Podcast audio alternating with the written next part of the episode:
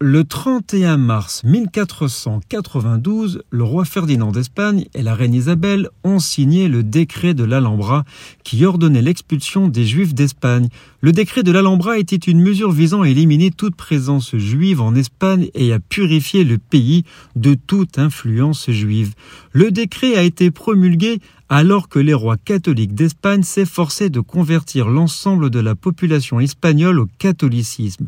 Les Juifs d'Espagne étaient considérés comme une menace pour cette entreprise de conversion et donc a été expulsé du pays. Selon le décret, les Juifs avaient quatre mois pour quitter l'Espagne ou être expulsés de force. L'expulsion des Juifs d'Espagne a eu des conséquences dévastatrices pour la communauté juive espagnole et a causé la dispersion de nombreux juifs dans d'autres pays d'Europe et du Moyen-Orient.